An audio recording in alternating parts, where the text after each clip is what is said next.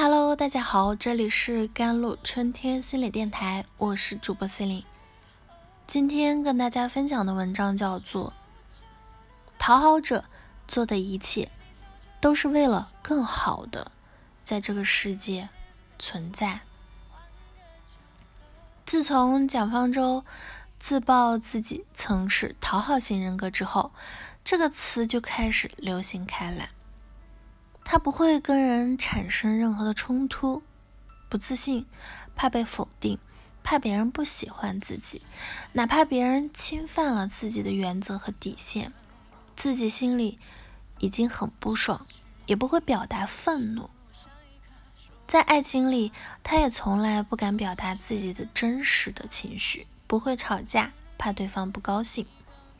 他很痛，也恨自这样的自己。讨好型人格的人在关系里总是怕说错话，怕做错事，怕得罪人，总是照顾所有人的情绪，取悦别人，唯独忽略自己。遇到克扣工资的老板，推卸工作的同事，只会翘脚不做家务的伴侣。即使内心已经积攒了无数的愤怒，一口气提上来，又默默的咽回去。多少人活着活着就把自己憋出病来？谁让自己习惯了讨好别人呢？为了不被讨厌，自己什么都做得出来。讨好型人格的确挺惨的，什么都好，唯独对自己不好，活得很累，很压抑，很委屈。但今天我想告诉你，心理学上根本就没有讨好型人格这个学术概念，这只是一个流行的文学的说法。我们那么讨厌讨好型人格，就是因为这几年对这个词有点污名化了，一说出来就带着浓浓的贬义的色彩。一旦觉得自己符合讨好型的人格，这种说法。就不愿意承认、接受，甚至觉得好卑微啊，有种羞耻感。其实我们都误解了讨好型人格。就是最近哈佛大学心理学家布莱恩在一书中提出的比喻啊，洋葱型人格，学名叫做高自我监控型人格。高自我监控型人格就像是一颗洋葱。当你一层层的剥开它，却发现没有内核、没有本质的自我。高度自我控制者很在意别人的眼光，会调整自己的行为来契合社会规范和所处情境对他们的期望。因此，他们的自我可以被分解成附属的、专门化的自我。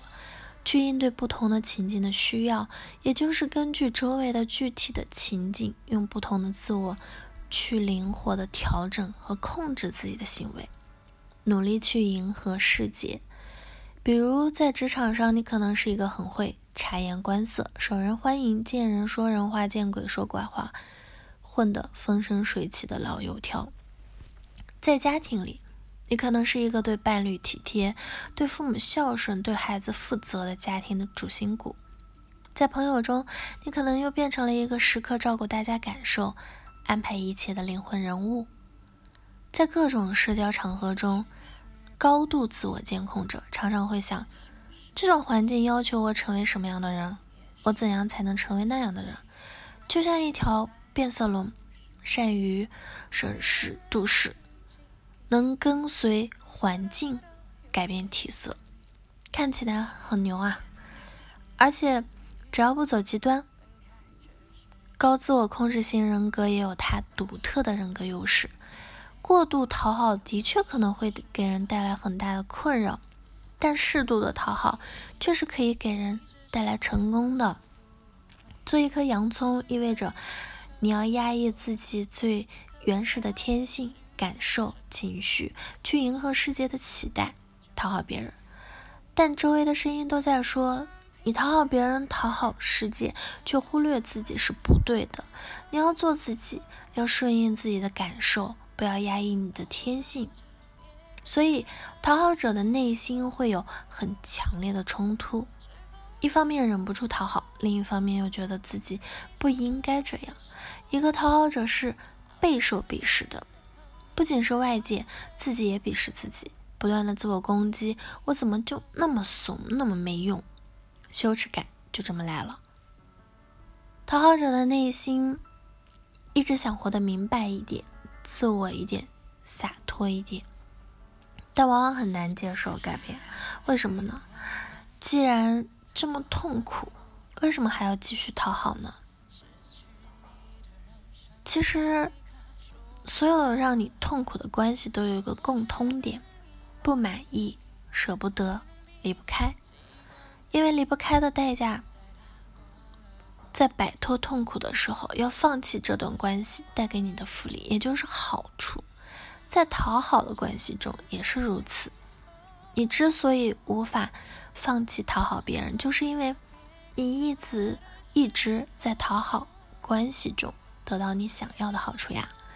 如果你在讨好的关系里没有一点获益，你不会坚持这种讨好行为的。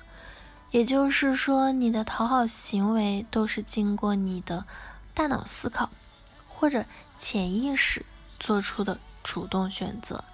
那些你想要的好处，恰好是你安全感的组成部分，是一个人正当的需求。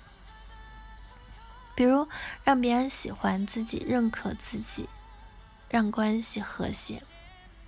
讨好者做的一切，都是。为了更好的在这个世界存活而已啊！好了，以上就是今天的节目内容了。